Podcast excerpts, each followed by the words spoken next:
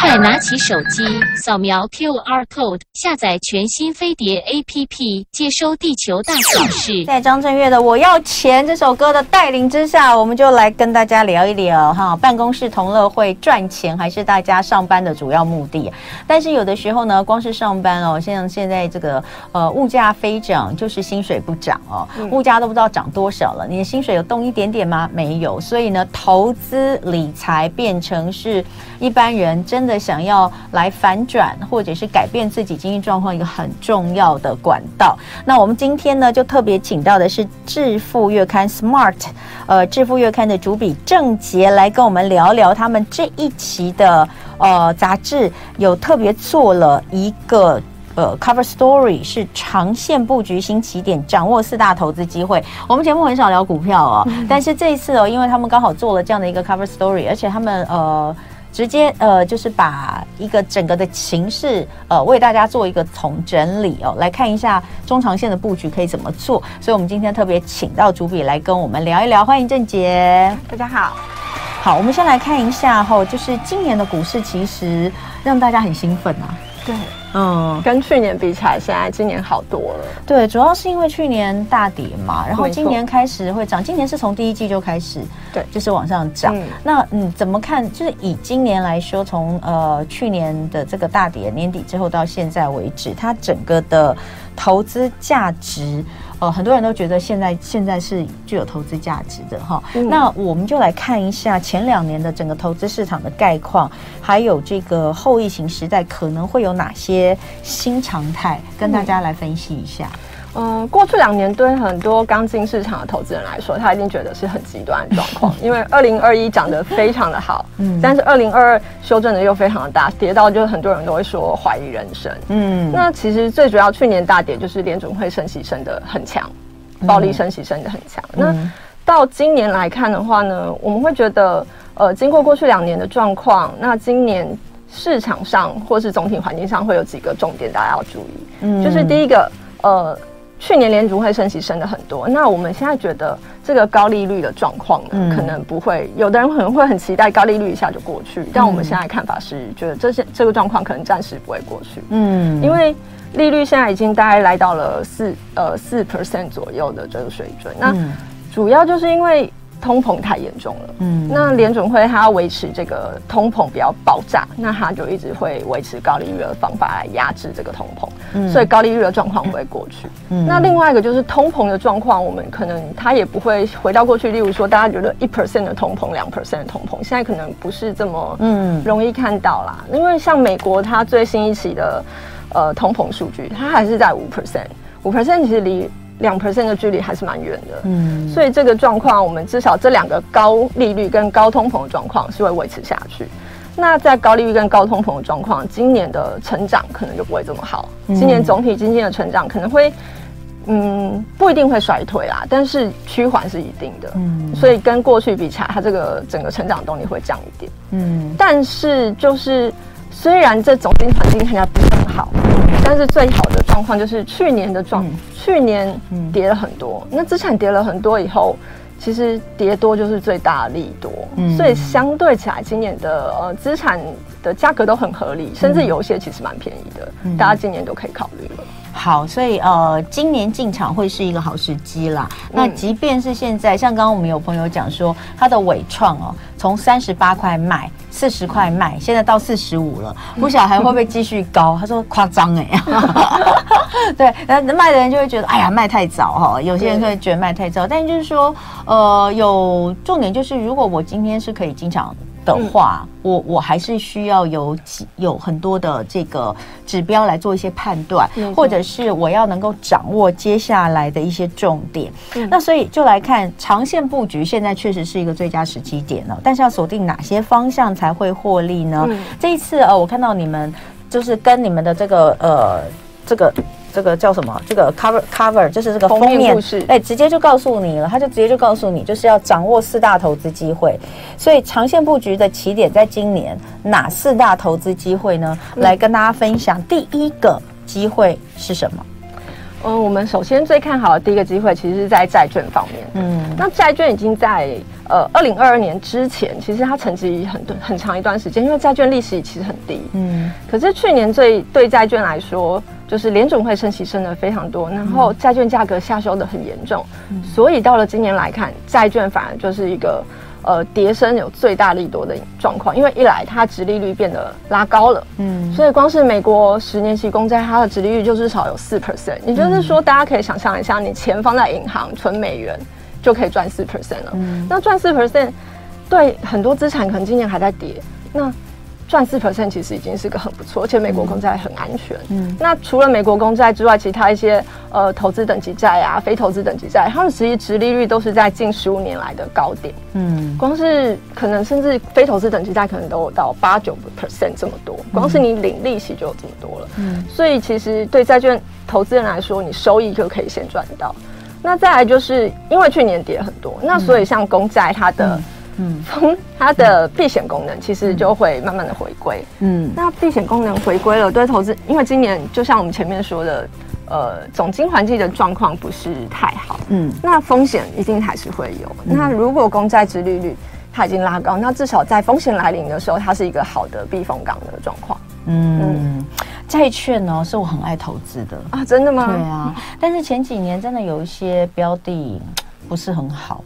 所以我，我你这样讲，我都好久没去看一下我的债券。我其实去年卖掉一波，前年也卖掉一波。嗯，对，但是呃，有些当然是有获利就卖掉，然后有些是是一直一直不一直一直赔，我干脆把它结掉再去买别的。嗯，但是现在这样讲话，应该今年其实还可以再去看一下哈，对，或者是值得一看，或者是手上有一些就是想说算了不要卖的，我我好像有一些没有卖掉的，现在今年可以看一下还有没有回来。对，或者是利息可能收的就会比较多了。嗯，不过你刚刚讲到有些到八九趴，八九趴的话是一般的一般投资人都可以买的吗？还是必须要是专专业投资人才能买的。其实一般投资人如果是像非投资等级债这种，我们一般投资人要买一档债券，其实是蛮困难的，因为那个门槛很高，所以比较可能的投资方法都是用基金。就是买非投资等级债的基金，或者是综合债。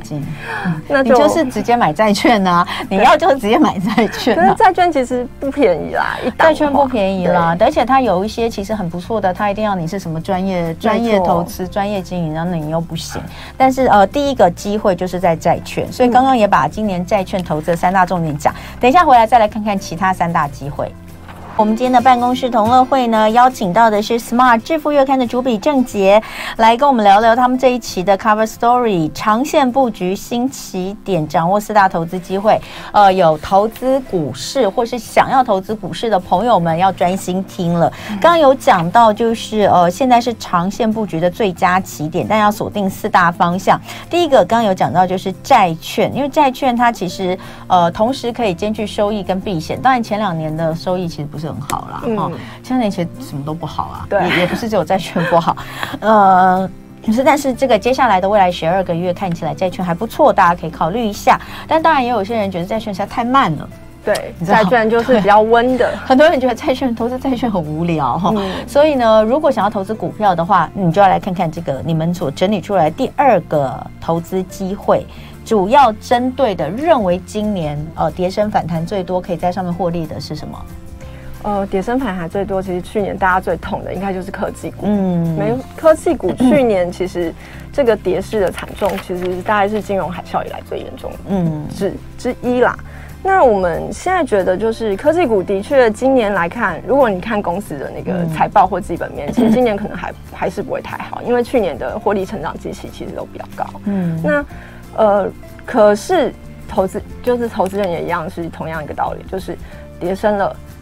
就是你跌到你超出你基本面跌幅该有的，那接下来可能就是一个反转的契机。嗯，嗯，所以你们比较看好的是手机半导体，对，是嗯，就是这是采访我们去年一个很很厉害的专业操盘手他的看法。那他觉得整个科技股其实当然基本面不好，那大家一定听听到很多就是说科技的库存都还很高，都等待去化。那库存等待去化，大家一定觉得啊，那消费可能没有动力，需求没有动力。但是手机半导体是最早开始有库存问题的，嗯，那最早开始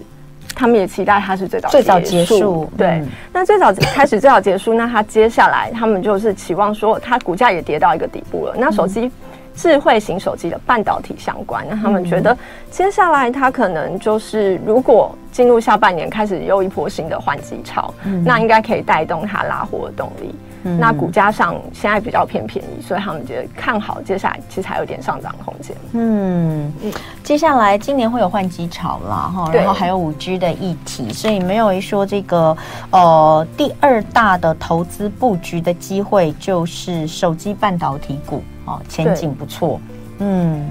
那另外呢，呃，来看到的第三大机会。哦，是什么？是说台股有五大题材，嗯、就是除了除了刚刚我们说的手机半导体股之外，有五大题材。那这五大题材是不是可以跟大家分享一下？这五大题材目前看好，主要有第一个是半导体上游，嗯，然后再来有电动车，嗯，然后再有绿能的相关的产业，嗯，还有一些，还有一个就是疫情解封后的餐饮观光，嗯、还有一个是科技新规格新应用，嗯，那像。半导体上游呢，主要就是就像前面说，产业在去年都有高库高库存的状况，嗯，那他们也是看好说，今年这是个高库存的状况有机会舒缓，那舒缓以后，股价就可以回到呃，公司就可以回到重来成长的轨道上。就是我们刚刚讲的吗？对，这个手机半导体就是其中之一，其中之一没错，嗯。嗯然后电动车方面，电动车大家电动车已经讲很久了，没错，但是它去年其实修正也很重，嗯，就是他其实他看好他长期他就是有个力道在跟政府政策支持的力道上，嗯、可是去年他的确也是经过前年的涨多，去年就修正蛮多的，嗯，那股价比较贴回成长的合理的轨道上，嗯、所以他们接着看好它也是在下半年有些机会的类股。嗯可是像那个中国的电动车有降价，这这这这对股价来说是好的吗？嗯，他们其实觉得整体来说是好，因为降价虽然让你平均的销售价格下降，嗯，但是他们看好这个降价会让渗透率提升，也就是说他们看好降价可以刺激一点买气，嗯，那刺激买气的话，说不定综合就是它的呃规模经济扩大的状况下，它毛利率可能还有点拉高的空间，嗯，所以他们看好是整个量的成长。OK，、嗯、好，所以这个是电动车是第二个题材。对，第三大题材，我们来聊一下科技新规格的新应用。新规格新应用对台股来说呢，它就是我们有很多电子供应链，这是大家知道的。嗯、那每当例如说 Intel 啊，或者是呃 AMD 他们出了新的伺服器，嗯、那伺服器它就会带动周边的零组件的生产。跟需求，嗯、那通常新件一出来，嗯、它可能就会比传统的零组件，它可以有涨价一点的空间。嗯、它本来报价可能就比较贵，那它又是一个新的需求，所以量也会拉出来。嗯、所以这个方面是蛮被看好。然后还有一个是今年其实大家话题谈蛮多的 ChatGPT。嗯，那 ChatGPT 其实现在比较呃知名的大厂可能就是微软。嗯，那。这些正在使用，他们也是看好说这个不会是你知道一时热度而已，嗯，因为他们觉得这个 AI 的使用是接下来大家会长期使用下去，所以他们也看好这个供应链相关的台厂，他们在这方面的供应持续量啊，跟呃产能上都可以扩大。嗯，好，所以这个是科技新规格新应用。另外来讲呢，就是这个疫情解封之后的需，就是这前几年真的最惨的餐饮观光了。对，现在也是呃有这个跌升反弹的机会，而且确实解封之后，餐饮观光业呃开始人潮回流，钱潮回流。嗯，所以这个部分可以再跟我们这个详细讲一下吗？他今年其实大家现在去订餐厅应该都很有感，餐厅其实常常客满，对。然后饭店而，而且是全球都一样嘛，对，嗯。然后餐饭店也是，你要抢位置抢不到，或者是你抢到位置它翻价了，嗯。所以其实今年在观影商观餐饮观光业来说，嗯，它就是在量跟价。上面两个都是有利多，因为量回来了嘛。现在大家出国旅游的，或来台湾旅游的，嗯，很多计程车司机都说，哦，他们今年开始接到很多外来客团，国外观光客，嗯，那所以量上面就变扩大了，嗯，然后再还是价。其实缺工或是房间数提供就是这么多，而且过去两年缺工，很多人离开了餐饮观光的行业，嗯嗯嗯、所以现在餐饮观光缺工啊或者缺房间的状况其实蛮明显，因为它就是开不出这么多的人力来支持这件事，嗯、所以它在价格方面也是上涨，嗯、所以它也是需求跟价两个方面都是好的，嗯，但的确餐饮观光股最近股价已经涨了非常。哦。大的一波，嗯、所以建议投资人还是不要追高啦，就是它有拉回或者是它有比较明显的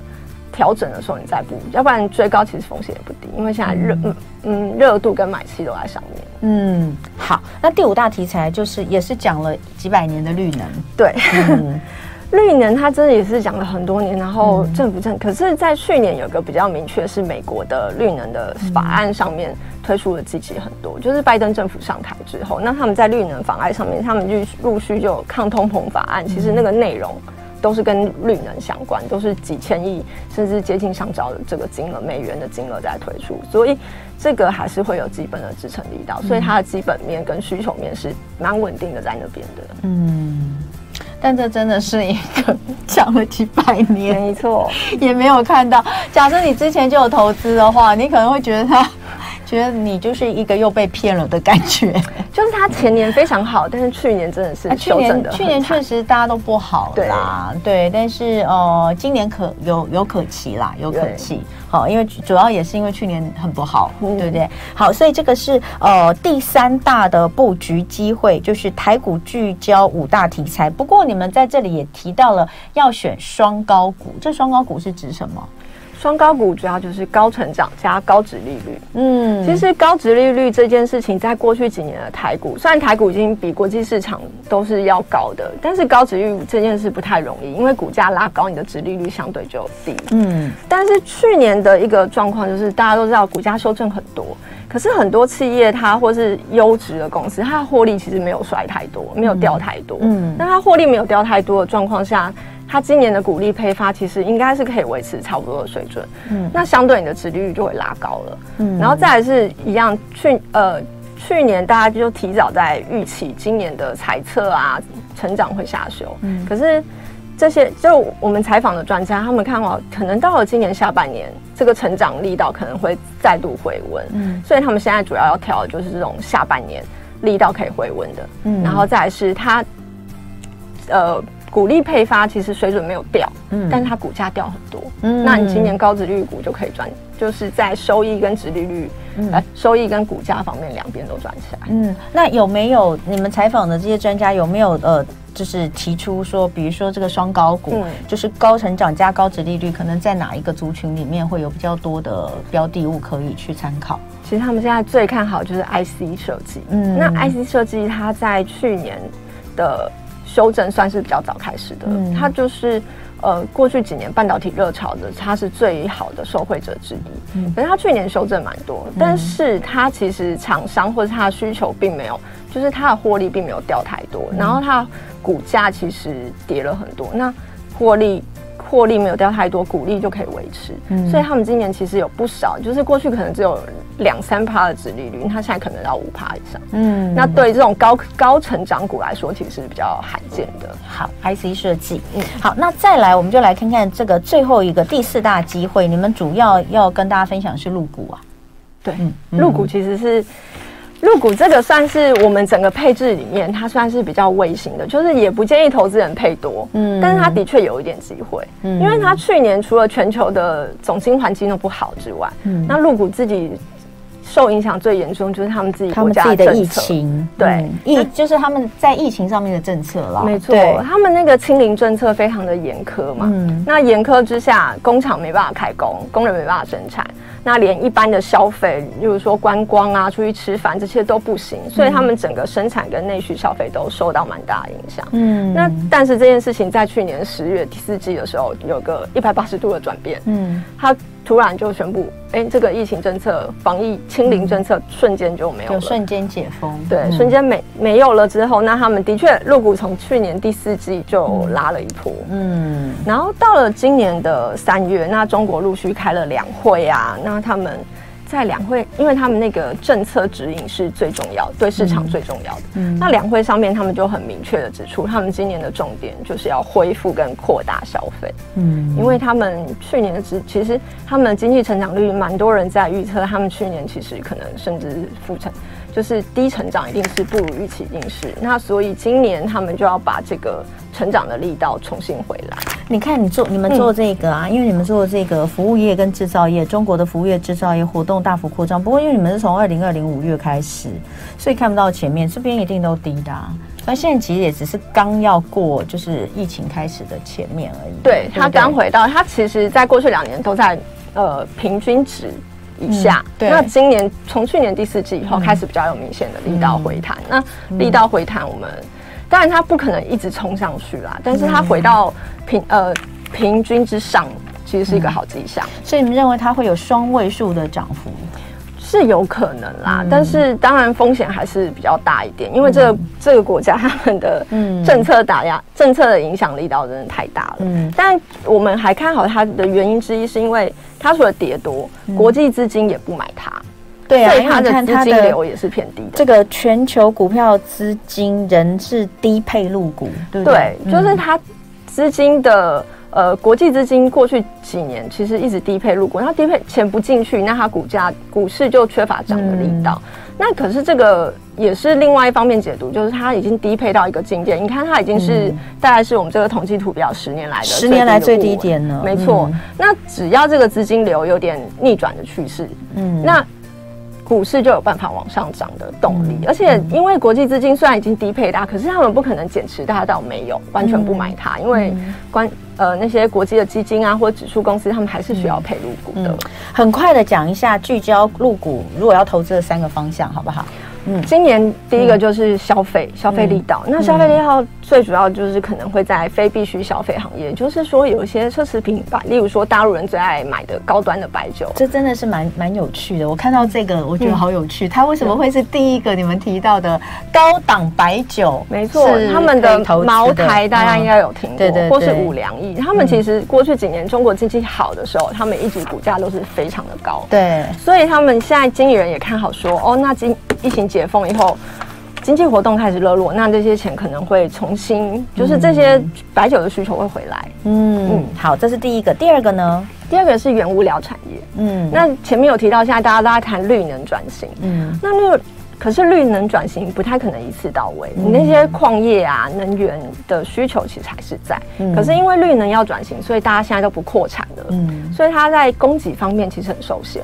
可是需求其实还是在，嗯，那供给受限，需求还是在的时候，它股价就有一个支撑的力道。嗯，甚至如果转型不是那么顺利，你有时候传统能源的需求多一点的时候，嗯、它股价它的活力就会好很多。嗯，好，所以这个原物料产业哦，这个部分哈，嗯、这个也是你们的第二个推荐的聚焦方向。最后一个聚焦方向是资讯科技产业。对，资讯科技产业比较算是回归正常化的推荐，嗯、因为它过去两年在